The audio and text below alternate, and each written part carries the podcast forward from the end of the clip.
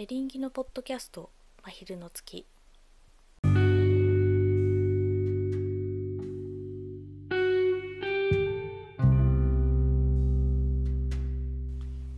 夜だけじゃない。いつだって月は地球に寄り添う存在です。ふと見上げればそこにある。見えない時もそこにいる。そんな存在で私もありたい。この間神保町に行ったらお揃いの T シャツを着ているカップルを見かけました。意外とお揃いをしている人が多いことに小さく衝撃を受けつつもう少し街を歩いた時に人間観察をしてみたいと思います。さて今日も始まりましたエリンギのポッドキャスト真昼の月です。今日は神保町の話とあとトルソーの話を少ししてみたいと思います。えっ、ー、とすいません。神保町の話っていうかトルソーの話をしますね。えっ、ー、とこのポッドキャストがアヒルの月になる前の結構初期の方で一度雑誌のトルソーについてお話をしたことがありました。でこれは、えー、2016年から始まった有志で始めた雑誌なんですけれども現在第6号まで発行していまして私は4号から参加をしております。でそのトルソーを発行している私たちのその集団グループ名活動グループ名サークル名みたいなのが軍刀の会という名前をつけています。軍刀の軍は群れという字で刀は島です。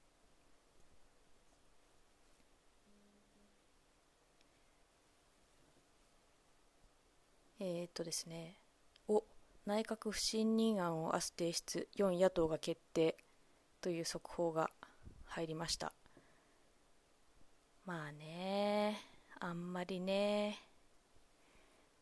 信用はできないよねって思いますがちょっとすいません話を戻しますとえー、っと何だったっけか。あそう軍刀軍刀の話なんですけど。あえっ、と少々お待ちを。今 LINE が入って。Amazon の荷物お願いしていいっていう LINE が来た。ので OK と返事をしたところです。はい。ちょっと邪魔が入った。はいはいはい。仕切り直していきますよ。はい。え軍刀だなんですけどまあ島の群れですから地図を思い浮かべていただければ良いかと思うんですけど。例えばですねえっ、ー、とスコットランドスコットランドの、えーと、西側にあるヘブリディーズ群島っていうところかな。スカイ島とか大きな島があるものだったりとかなんかああいうイメージを思い浮かべながらそのグループの一人がこういうふうに名付けたいということでつけた名称ということで聞いています。なんかすごく素敵ですよね。私もその島の一員なんだって思うとなんか誇りに思えてきたりとか。あとそもそも自分が育った日本暮らしている日本っていうのもね、地図で見ると群島ですよね、まあ、大きくは北海道本州九州四国ってあって小さな島、まあ、沖縄も群島だし奄美も群島奄美群島って言ったりしますよね。あとは五島列島とかありますけれども日本を大きく見たら群島だなって。その一人一人があのまあ橋はつながってないかもしれないけど例えば船で行き来してっていうこともありますしなんかそういったイメージで文学の活動ができているというのがすごく私は好きだなと思っています。でその群島の会が今、えっと、主催をしている講演会がスタートしていまして7月の7月じゃない6月の3日じゃない 6月の5日の土曜日にまず第1回をやったんですけどまあ、それが連続講座で連続講座じゃないな連続講演としてリリースしてるんですけどまあ1ヶ月に1回ペース。夏に一月お休みをして最終が12月の土曜日なんですけど最初の、まあ、そういった企画もやっていますと、まあ、コロナ禍なのでうん、まあ、人数絞ってあと講演している立野先生とある程度面識がある方だったり、まあ、立野先生の講座を受けていらっしゃる人今年とか去年とかはあのリモート開催とかになってしまって開講していないのでそういう機会を失ってしまった人とか優先してお声がけをしていたりもするんですけどそういう内部事情もあるんですけどそういう講演をしていたりとかするんですよね。で同時並行で今トルソーの7号の原稿を皆おのおの入稿しているところで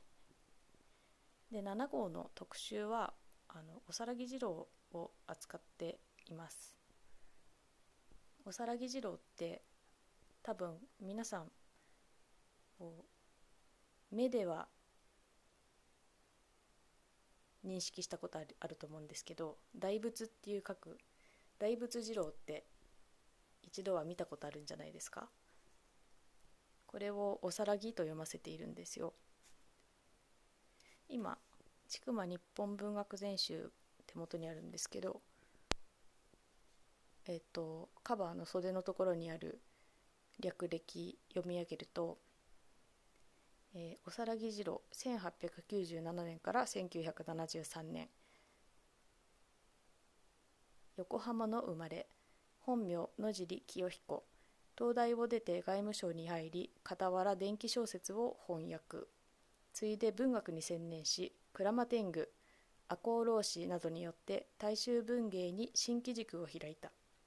軍国主義の台頭を前にしてドレフィスドレフィス事件ブーランジェ将軍の悲劇を発表。新鮮な批判精神を示す。他に幻冬帰郷など。晩年に至って大作天皇の世紀に取り組んだ。とあります。でこの更木二郎さんがですねそのものすごい量の作品を残しているんですよ。本当に数えきれないぐらいの数え切れないっていうか数えたこともないんだけどすごいたくさん書いて書いていて、まあ、有名なのは今略歴のところにあった「鞍馬天狗」のシリーズだったりとかあと亡くなる寸前まで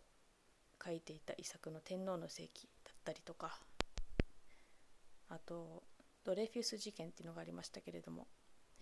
あのフランス関係でパリコミューンを題材にしたえー、っとあれはパリモユか推しモユの感じでパリモユっていうのが本だと上中下巻で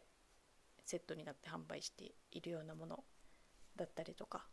そういうのが有名というか代表作ではあるんですけれども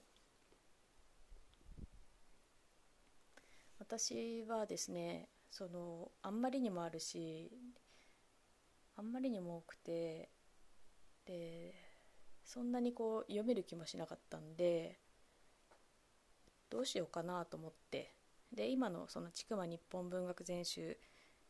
をまず、まあ、皮切りにというか書店に行ってみるとやっぱりあの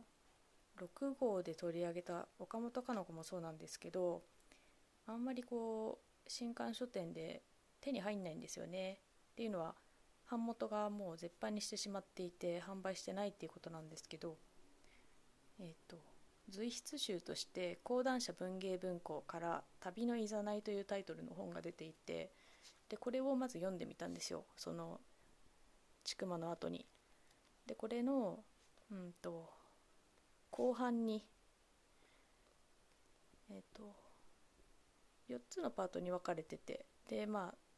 なんか単行本展開してるんだと思うんですけど最後の 4, 4ブロック目がえっ、ー、と「義経の周囲」っていうシリーズから10作抜粋して掲載されていてでこれがすごく面白かったので前回前々回も話した私はえー、っとですね岩手県の平泉に旅行に行ったのはこれがきっかけで行きました。ですごく興味湧いたのでそのこの「旅のいざない」という随筆集には10編しか入ってなかったので別途「義経の周囲」という文庫本を買ってでこれはえっ、と39回えっとですね朝日新聞の PR 版っていうのがあってそれで連載をされていたそうなんですけどそれがまとまった本を買ってもう一度通読をしまして。であ義経ってそっか伝説になっちゃってるけど実際その公式の記録っていうか、まあ、鎌倉時代平安時代後期から鎌倉の前期にかけては「吾妻鏡」っていう一応国の公式の資料がありますけれどもそういうのに書いてあるのってトータルすると2年2年ぐらいらしいんですね。その平家追討のあたりとあと最後あの義経から義経じゃない頼朝からお兄さんの頼朝から討伐されるという最後の時。しか公式的な記録には史実としての義経っていうのは本当に2年たったの2年しか歴史の表舞台には出ていませんよということ。それからあとまあなんでそういう伝説になっちゃったのかっていうのの丁寧にそのおさらぎ次郎が解いていくっていうそういう随筆集なんですけど、まあ、これについては次号の取るそうで私が書こうとしている、まあ、今原稿は入稿して直しをして今日戻したとこなんですけど。まああんまりなんだろうな。がっつりは取り組めなかったんですけど正直。ただその入り口にはなるかなと思っているのでまあ最後までしっかりできることをしようとは思ってるんですけどね。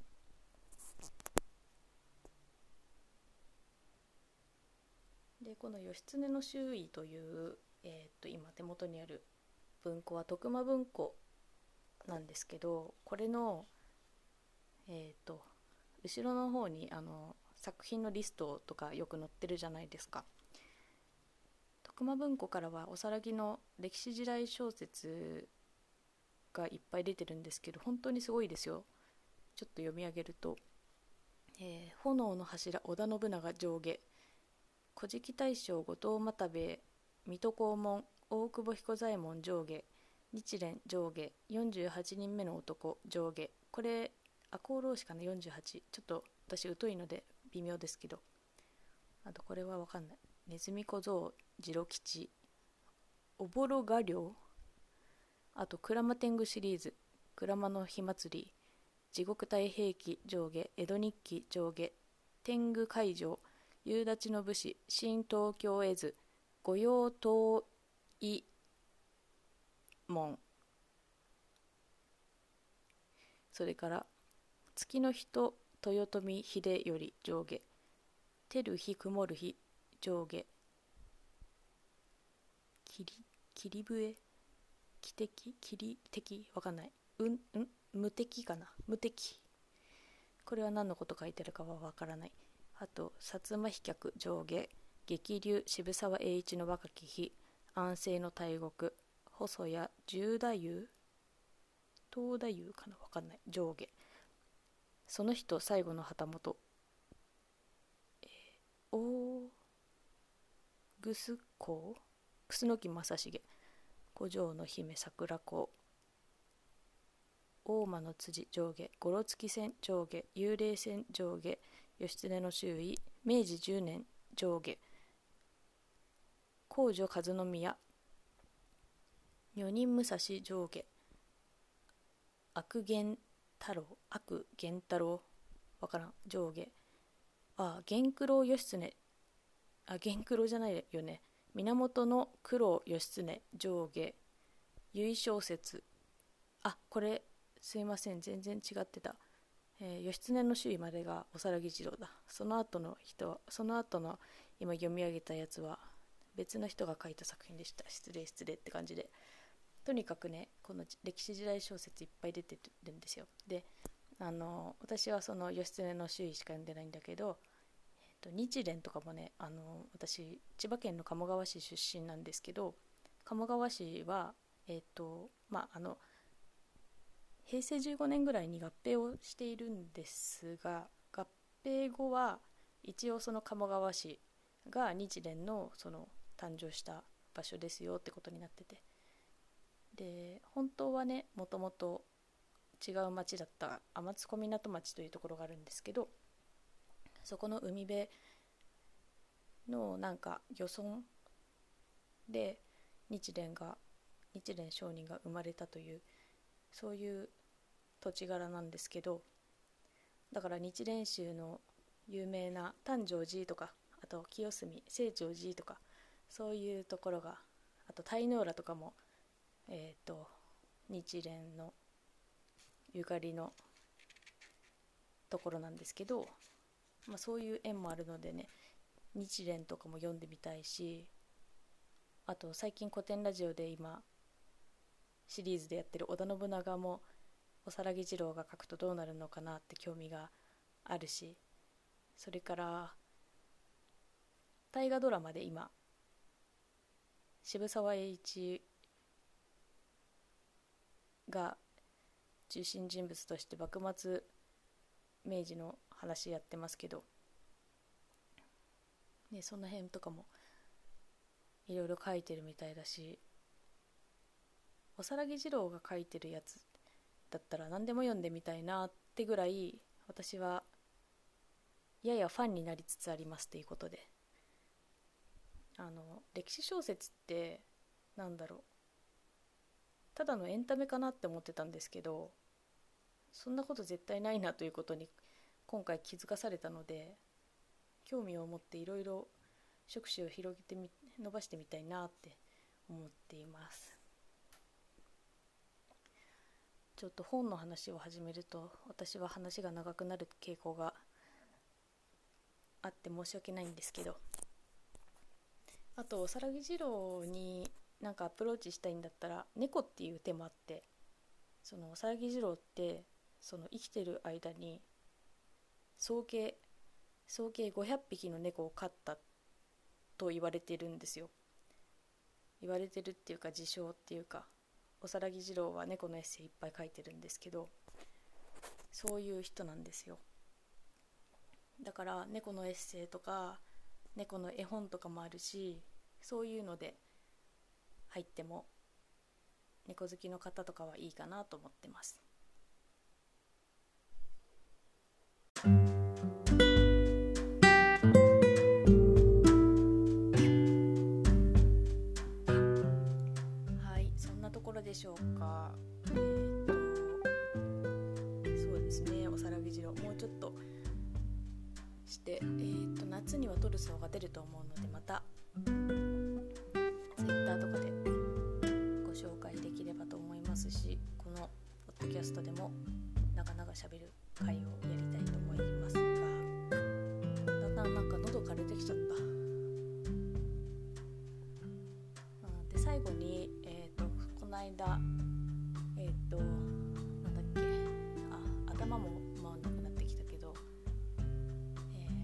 神保町神保町に行ったのはその冒頭少し話した講演会の反省会と次回に向けてのその改善点とかその主催者で話し合おうということになって集まったんですけど3人ぐらいで。で一通り話してよし今度はこれで行こうっていうのが落ち着いた後にちょっとお酒飲みたくないですかってことになって宣言の中お酒の提供が禁止されてますよね。ちょっといまいちよく分かってないのが本当に意識が低くてダメだなとか思って反省なんですけど。そうでさまよってさまよってそのまあオアシスをにありついたんですよ。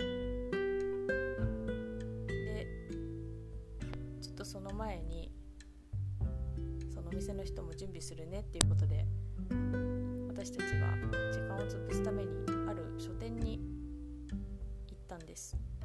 であ古本屋さんですね。でその古本屋さんにはその作家の、まあ、サインが入っている本がたくさんあるよということでおさらぎ二郎の筆跡を見に行きましょうかっていう風になってで行ってみたら78冊はあったのかな。その署名入りの本。あとはその誰かに「何々さんへおさらぎ次郎」みたいにその検本検本したものとかもあったんですけどでどれもねせえー、1000じゃない、えー、1万6500円とかそういう値段がついていたのでさすがにちょっと買えないねって感じで見るだけ見てたんですけどふとね気づいたんです。義経の周囲があるって思って。紫色の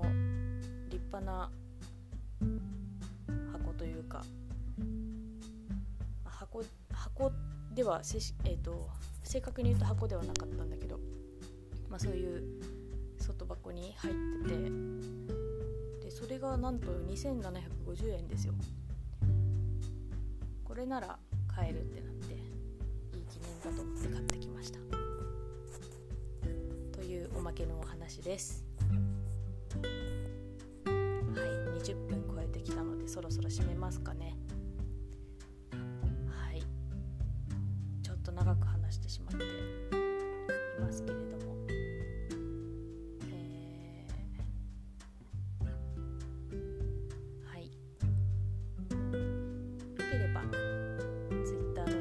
しくはリプライで感想とか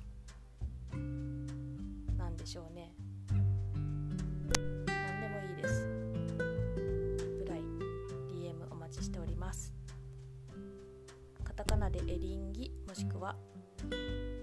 アカウント名 ERI 数字の 2OI で検索していただけると出てくると思います。はい。それではまた次回お会いしましょう。